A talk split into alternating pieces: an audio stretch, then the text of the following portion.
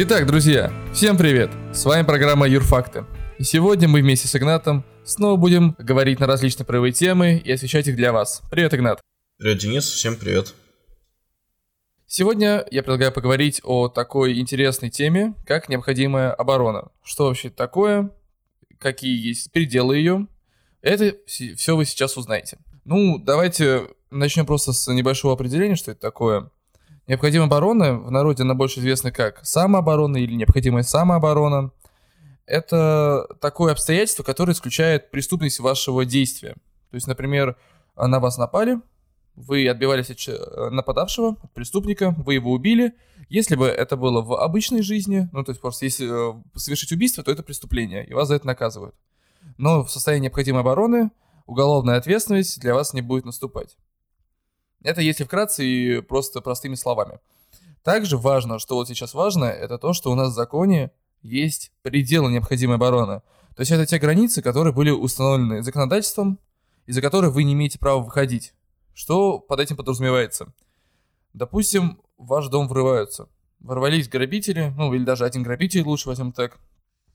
И э, вы понимаете то, что вас сейчас будут грабить, возможно, даже на вас нападут, но при этом именно самого нападения для вас не происходит именно что на вашу личность, то есть на вас. Вас не бьют, не избивают, просто там, условно, грабители пришли и начали вытаскивать там у вас, не знаю, столовое серебро. И хотят с этим убежать, а вы как будто спите. Вот, вы это услышали, спускаетесь вниз, и вы просто, условно, там стреляете в голову из какого-нибудь своего легального оружия, которое у вас было куплено на легальных основаниях, грабителю в затылок. В этом случае вы превышаете пределы. То есть вы превышаете то, что закон разрешает нам делать в плане защиты. Э, много примеров есть, когда человек превышает пределы, его осуждают за это. В Уголовном кодексе даже есть специальный состав преступления. Это причинение смерти в состоянии необходимой обороны, причинение тяжких телесных повреждений в состоянии необходимой обороны. Вот, и эти границы и пределы, вот мы будем в основном сейчас все, весь подкаст разговаривать именно про проблему квалификации этих преступлений, проблем квалификации убийств и так далее, совершенных в состоянии необходимой обороны. Потому что у нас действительно очень большие трудности с правоприменением в данной области. Потому что именно сложно установить, были ли превышены границы или нет. Суд не всегда может достаточно грамотно квалифицировать деяния. Даже несмотря на различные разъяснения Верховного суда, которые являются, по сути, обязательными для нижестоящих судов, а все равно довольно-таки много проблем, когда людей реально осуждают за то, что они причинили смерть или тяжкие телесные повреждения а, преступникам, которые действительно их прям напали и им имели умысел убийства. Вот, но это вот мы будем сейчас с вами все обсуждать дальше. И давайте как раз мы будем начинать э, с вообще проблемы в этой области. Точнее, продолжим уже разговаривать, я уже начал это, про пределы необходимой обороны. Игнат, что ты вообще можешь сказать, как ты считаешь, как у нас все происходит? Ну, как я понимаю, что, опять же, ты все вначале правильно писал про пределы, то, что должны быть какие-то ограничения, но, опять же, в наших реалиях это выглядит так, что эти пределы устанавливаются судом на каждом конкретном деле, и это приводит к крайне абсурдным делам, крайне абсурдным решением суда, которое ломает людям жизнь, потому что, ну, лично я не представляю, как...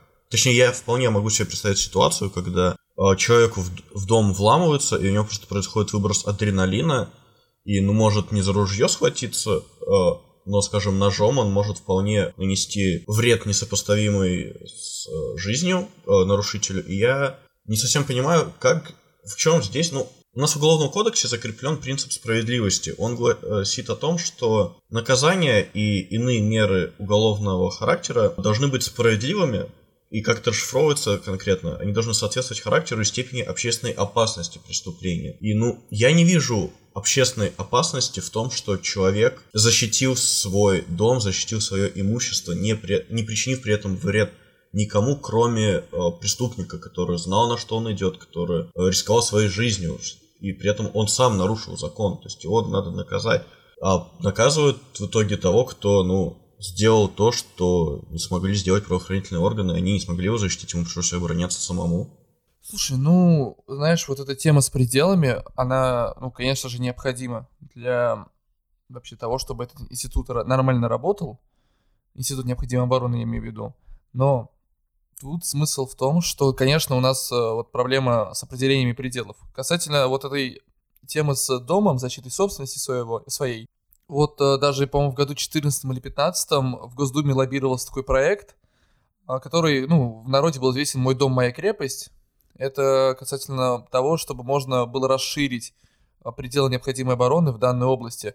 Знаешь, вот а, даже судами было разъяснено, вот э, то, что есть такие, ну, как их назвать, в законе называются автоматические средства, но на самом деле, по сути, знаешь, такие а ловушки и так далее, которые направлены на то, чтобы преступники могли к тебе залезть. А, вот. И был закон как раз подразумевал то, что разреш... Э, разрешили бы устанавливать различные технические средства, которые будут как-то защищать тебя. Типа, знаешь, ну вот, не как в фильмах вот эти ловушки, ну, что-то наподобие, если ты понял, о чем я. Я уже думал, турель можно установить. Ну, типа турель это скорее в Техас уже, на самом деле. В Техасе, ну, если вот брать примеры из других стран, то в Техасе очень, конечно, вот этот культ оружия и, соответственно, то, что если к тебе залезли в дом и ты застрелил человека, ну, вообще, как бы тут, мне кажется, ну, ну, не кажется, а просто тебя не то, что не посадят, тебя очень быстро оправдают, и как бы ты будешь дальше жить, проживать себе, добра наживать. Вот, а касательно нашей темы, в законе есть вот такое вот, даже не в законе, а вот в этом постановлении Пленума, номер 19 года о применении судами законодательства о необходимой обороне и причине вреда при задержании лица, совершившего преступление. Там разъясняется то, что есть два вида посягательства на твою жизнь и здоровье. Это, ну и даже не жизнь и здоровье, а на какие-то твои интересы, охраняемые уголовным законом.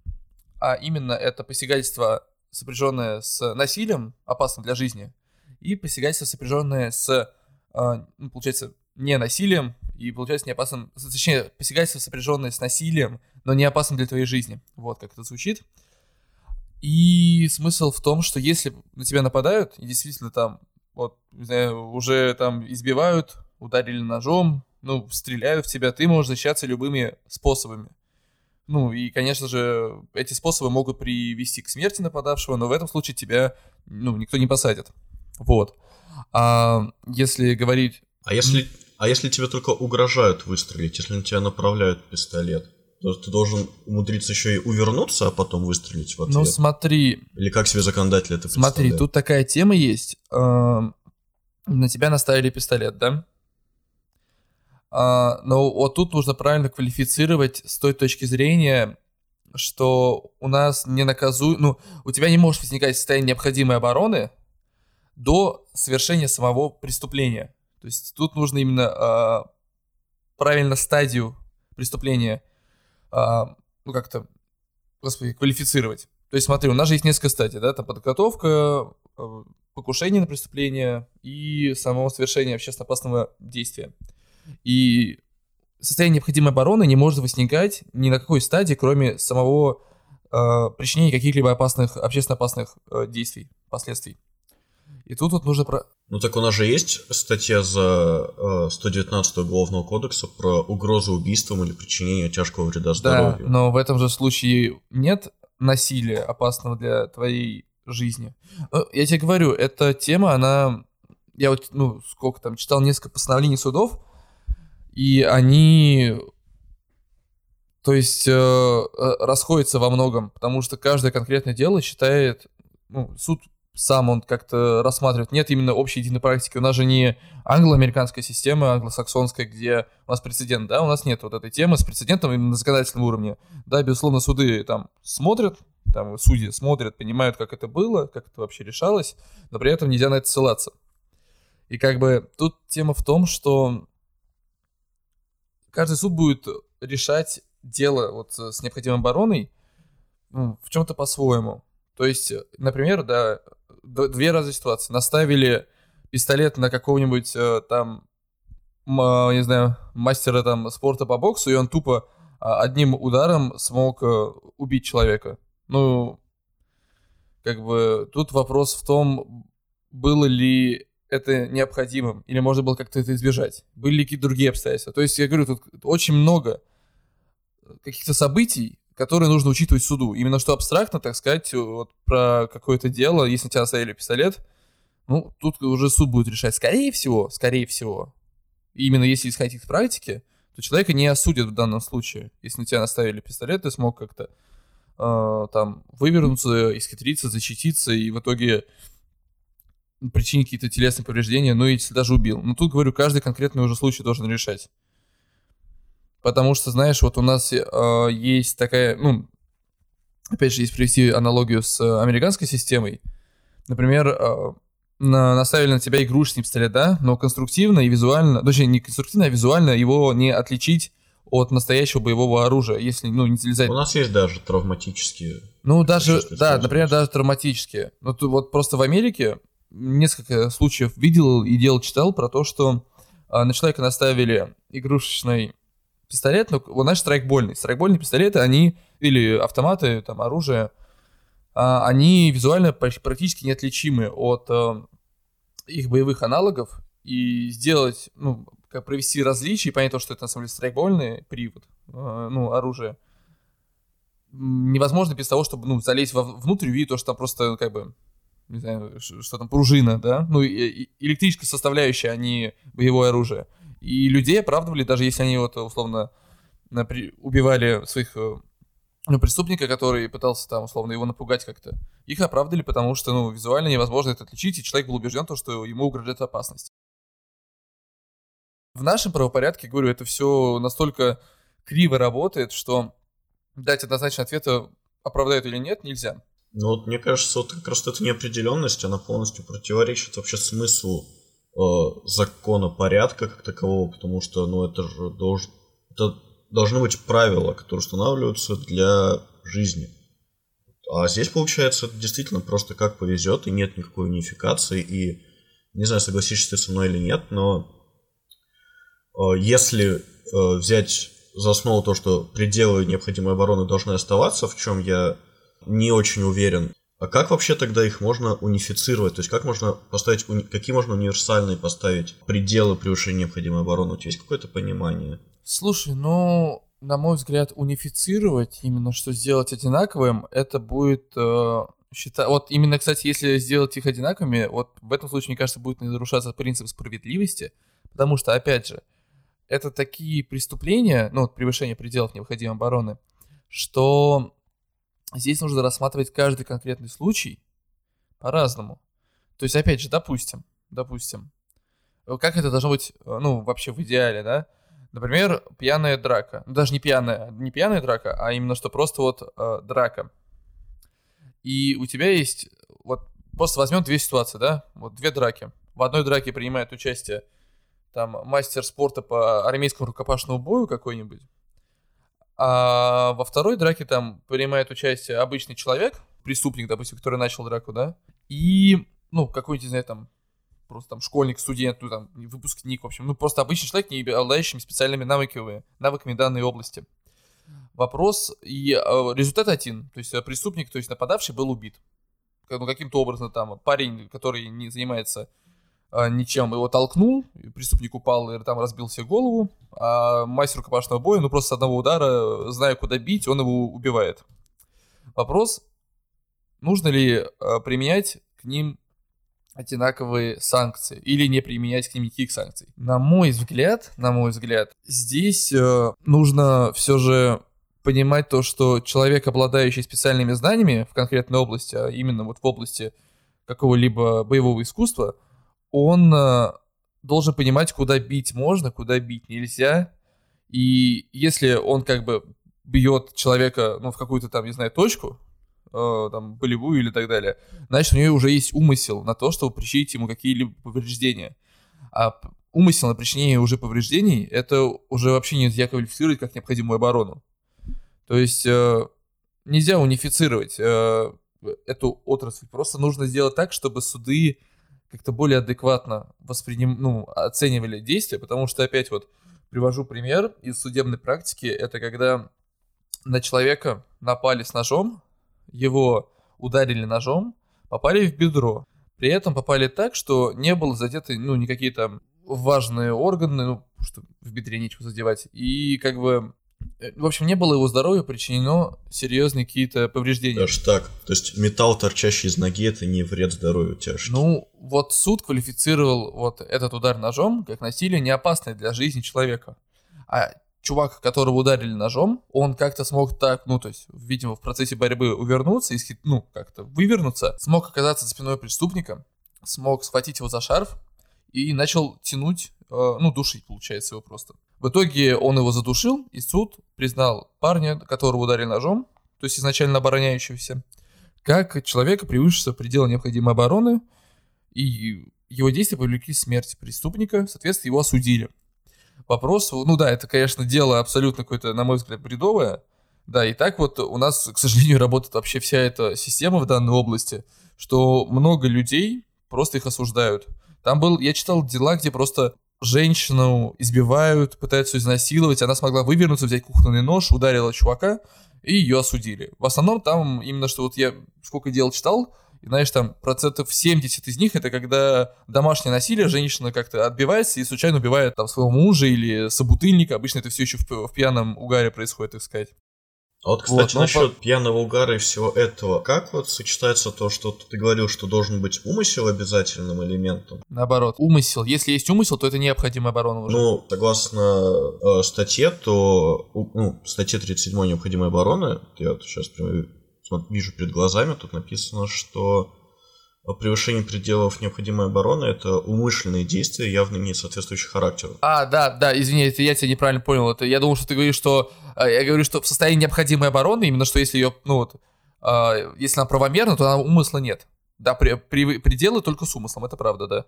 Да, неверно сформулировал. Так вот, я хотел спросить, как это может тогда сочетаться с тем, что, ну, скажем, человек находился в состоянии аффекта от, скажем, неожиданности, испуга. Ну смотри, это разные составы преступлений, как бы, ну вообще просто разные уголовно-правовые категории, и необходимо именно что отграничивать преступления, там, например, убийство, совершенное при необходимой обороне, и убийство, совершенное в состоянии аффекта, это разные составы, но, но, вот, опять же, про то постановление, которое я говорил в начале, которое Пленума Верховного Суда, там указывается то, что не является превышением пределов необходимой обороны, если лицо, на которого напали, в силу ну, например, там какой-то обстановки объективной, окружающей, не мог оценить степень и характер нападения. Ну, допустим, да, там ты идешь вот пешком, ну, ладно, не ты, человек идет пешком домой, через там безлюдный темный какой-то переулок, и на него совершают нападение. То есть, а фонарей вообще нет, там 2 часа ночи, и, ну, как бы обстановка уже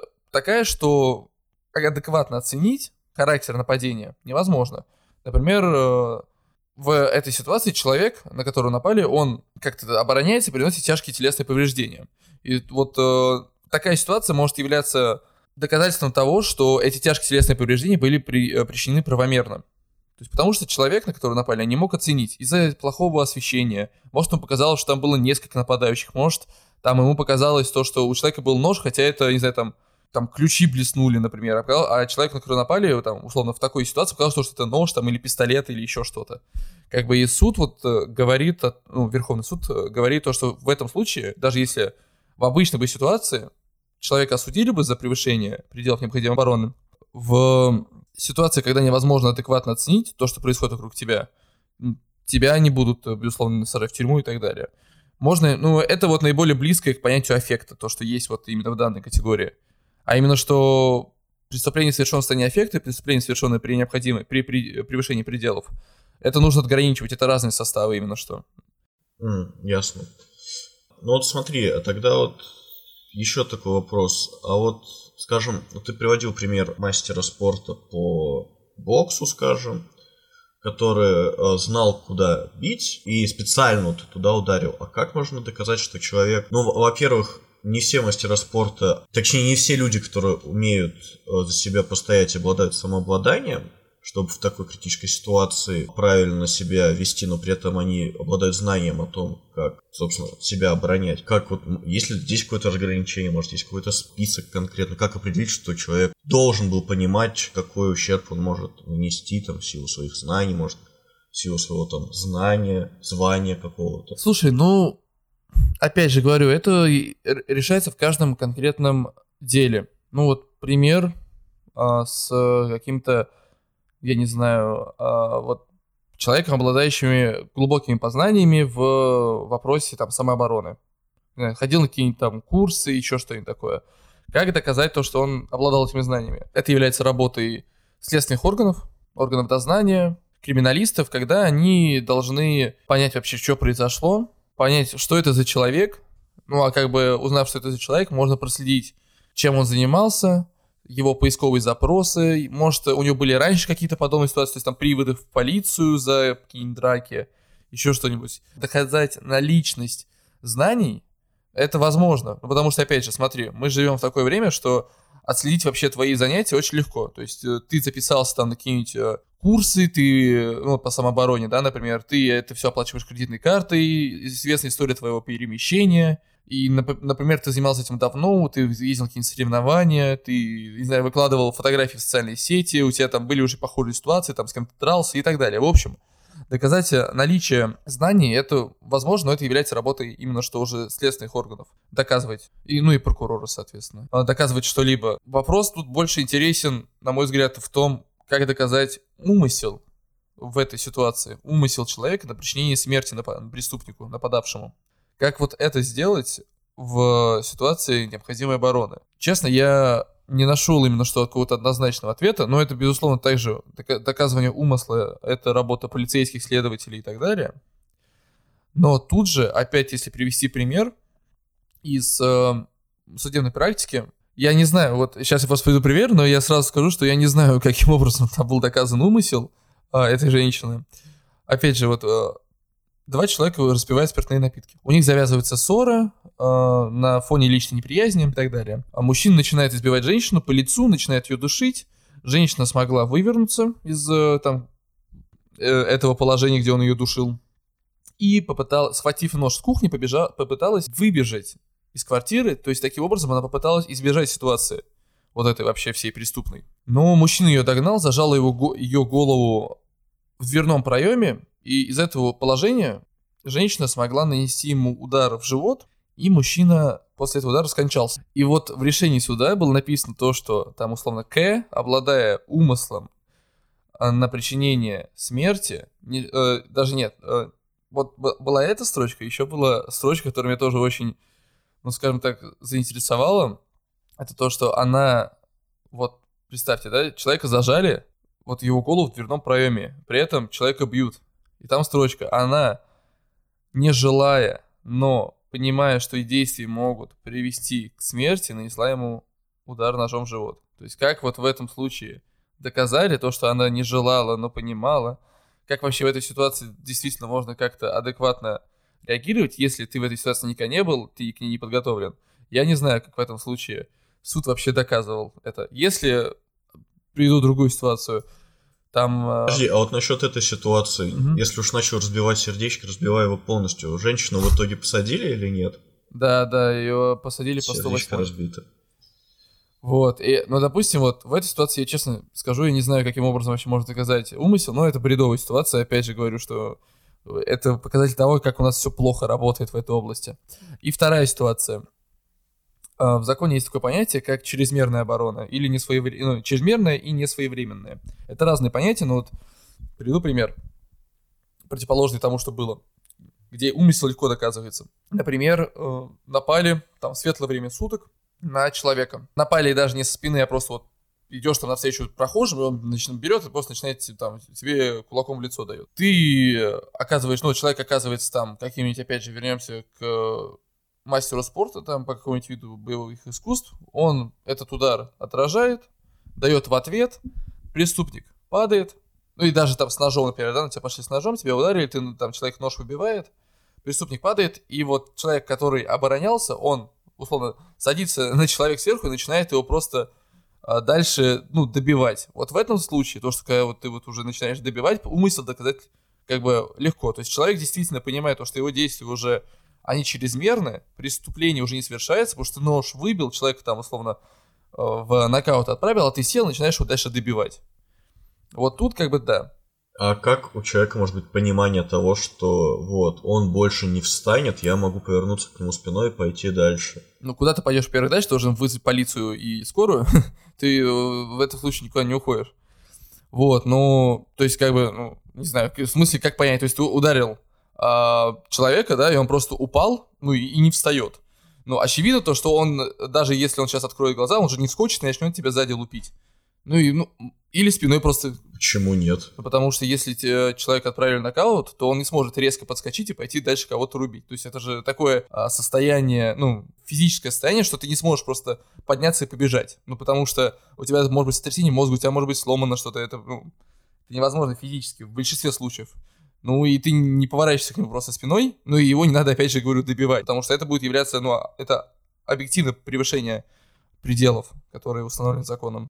Я вот так не понимаю, а почему ты считаешь, что вот эти пределы необходимой обороны, они вообще э, нужны, если эта система, она не работает и, как мне представляется, объективно работать и не может? Ну, смотри, потому что если сделать так, что у нас нет пределов, то есть человек, по сути, ну, ничем не ограничен, то в таком случае можно зло, злоупотреблять своим правом. Это будет, на мой взгляд, злоупотребление правом на, на необходимую оборону.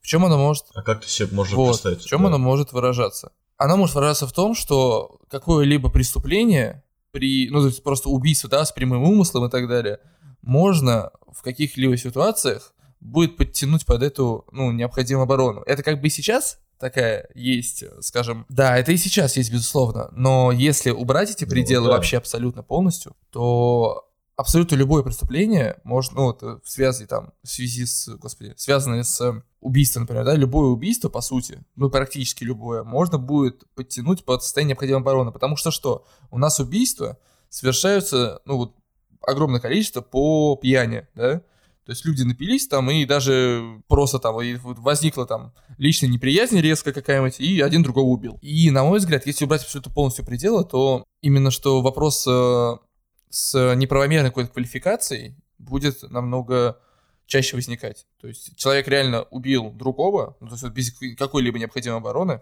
но при этом благодаря тому, что там был хороший адвокат, какие-то мутные обстоятельства, смогли потянуть это под необходимую оборону. И как бы ты, условно, убийца сел вместо ему положенных 15 лет, сел там на 4 года.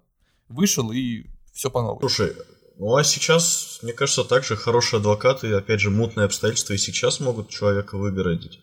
Но просто тогда, мне кажется, обеспечивается больше защищенность для как раз население, которое использует необходимую оборону по прямому предназначению, но у которого случаются такие казусы, что не рассчитал удар, что или просто ну, человек не знает, какие могут быть меры, потому что, ну, логически это не очень выходит из того, что если в твой дом проникают с оружием, но тебе ничего не делают, а просто воруют, ты не можешь использовать оружие по прямому назначению. Это не совсем логично представляется. И вот человек ничего этого не зная, просто нарушает этот закон. Я знаю, что незнание закона не освобождает от ответственности, но просто это приводит к тому, что э, жизни огромного количества, судьбы огромного количества людей просто ломаются, и стоит ли ради того, что вот есть такая ситуация, когда могут оправдывать, ну просто если будут оправдывать, но это опять же будет такая же работа Следственного комитета, всех правоохранительных органов – на то, чтобы корректнее э, классифицировать преступления, так же, как сейчас это происходит. Слушай, ну, я скажу так. Я согласен с тем, что в плане его защиты собственности тут действительно нужны какие-то изменения и в сторону того, чтобы уменьшать вообще вот эти пределы, которые есть. И такая попытка, как я уже говорил ранее, была. Закон хотели издать на эту тему, но опять же в Госдуме... Кстати, случилось. Ну, просто Госдума не поддержала, и все как бы... А. На этом он загнулся, этот закон. Вот. Да, я согласен в том, что вот в плане защиты собственности, безусловно, нужны изменения. Потому что, да, и, как бы ты даже не зная, ну, то есть, как бы, человек не зная закон, и интуитивно как-то логически выводится то, что, ну, в твой дом залезли, и как бы ты должен защищать свой дом, да. Но по закону как бы ты не можешь защищать его всеми своими средствами доступными. На мой взгляд, нужно убрать просто вот эту классификацию насилие опасное для жизни и насилие не опасное для жизни. Как бы любое насилие, любое нарушение каких-то твоих прав, оно должно быть каким-то образом наказано и пресечено. Но вопрос, опять же говорю, что полностью предел убрать нельзя. Вот именно что если, на мой взгляд, убрать вот эту классификацию насилия на опасное и неопасное, тогда большое количество дел, где человек якобы превысил пределы, которые я приводил до ранее, они, ну, просто не будут существовать. Потому что, ну, по большей части, опять же скажу, то, что такие дела, ну, не по большей части, а некоторые такие дела, впоследствии, если человек подает апелляцию, кассацию, они пересматриваются, и человека освобождают из тюрьмы и так далее. Но вопрос в том, что вот это время, пока идет апелляция, кассация, там год-два, а может быть и больше, человек все сидит в тюрьме. То есть это как бы вообще бред полнейший, хотя он, по сути, не совершал ничего, что впоследствии доказывается. И вот если убрать вот эту классификацию на опасно и неопасно, еще раз повторюсь, то тогда вот этой всей движухи, связанной с неправомерным осуждением, ну, станет намного меньше, на мой взгляд. Слушай, а как ты представляешь, если убрать эту классификацию, то где тогда будет устанавливаться, устанавливаться предел необходимой обороны? Ну, предел необходимой обороны тогда устанавливается как раз, опять же, есть чрезмерная оборона и своевременная. Если убирать пределы, вот, ну не пределы. Ну, а как тогда оценивать чрезмерную? Чрезмерную оборону? оценивать в том, что будет, ну, например, опять же, вот это не добивать, не условно провоцировать, не как-то, опять же, вот если брать пример с сознаниями, сознательно не наносить какой-то чрезмерный урон. Опять же, то есть, как бы, необходимая оборона должна быть прекращена в тот же момент, когда и прекратилось преступление. Вот это один из пределов, например. И вот э, такого рода, они, безусловно... Неплохая, кстати, идея. Ну, они, безусловно, должны как бы остаться. Вот э, такого рода предел необходимой обороны. А вот сама классификация на опасное и неопасное насилие, она, э, на мой взгляд, является причиной того, что многих людей осуждают ну, незаконно, несправедливо. Опять же, вот примеры про девушку, которую, которая убила своего, ну, там, не знаю, сожителя, и пар, парня, который задушил тоже преступника. Ну, с парнем там вообще немного такая темная история, потому что действительно человек, опять же, я говорю, а, он уже, по сути, преступника обезвредил, да, там вот даже есть э, запись в э, решении о том, что преступник потерял сознание, а он продолжал его душить. Как бы, опять же, это можно объяснить то есть, ну, с чисто с логической точки зрения, да, там, ну, потому что... Как ты можешь понять, да, что он уже... Ну, типа, да, но, по сути, с точки зрения закона, безусловно, ну, как бы, вот, преступник уже, условно, не двигается, ну, прекрати заниматься этим. А вот женщины, как бы, да, вот это тут абсолютно, на мой взгляд, неправомерно, то, что она его ударила ножом один раз, а она его не, условно, 20 раз ножом пырнула, один раз, но просто попала в жизненно важный орган, могла попасть в бедро, могла попасть, не знаю, там, в руку, но попала там, в, ну, в живот, потому что она, видимо, вслепую еще била. Как бы, если убрать вот эту тему с опасным и неопасным, то все будет, на мой взгляд, лучше. Вот. Ну, наверное, на этом тогда будем заканчивать уже на сегодня, потому что, говорю, тема объемная, обширная. Если вам будет интересно, то мы можем еще впоследствии в других выпусках продолжить обсуждать необходимой обороны и вообще какие-либо другие уголовно-правовые институты. Поэтому всем спасибо большое за прослушивание, подписывайтесь на наш канал и до скорых встреч, друзья. Пока. Всем пока.